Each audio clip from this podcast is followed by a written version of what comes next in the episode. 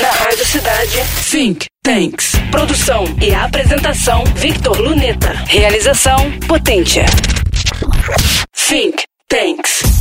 Um dos critérios distintivos para substâncias nootrópicas é que não possuam efeitos colaterais e protejam o cérebro. Neste quarto e último episódio sobre o tema, abordaremos a categoria conhecida como a mais eficiente de todos os nootrópicos, a dos sintéticos, ou seja, desenvolvidos pelo homem.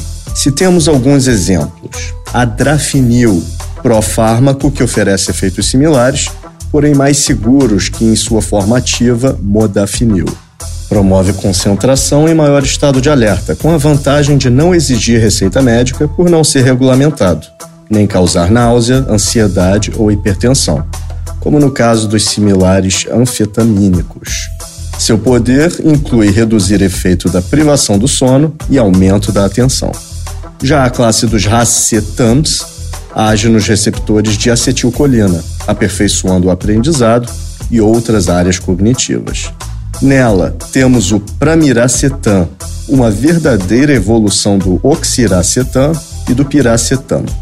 Usado em casos de déficit de atenção, melhora foco e memória, com potência superior aos seus predecessores. Uma vez consumido, age em uma hora, possuindo, contudo, duração total que não ultrapassa 5 horas. Possui vantagem em relação à ritalina, não oferecendo risco a princípio de arritmias, hipertensão ou derrames.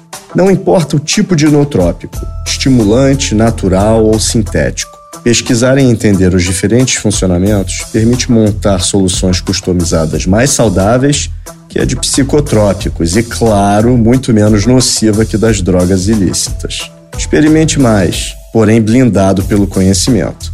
E na próxima semana estaremos aqui pois informação será sempre poder. Você acabou de ouvir Think Tanks. Produção e apresentação Victor Luneta. Realização Potência. Think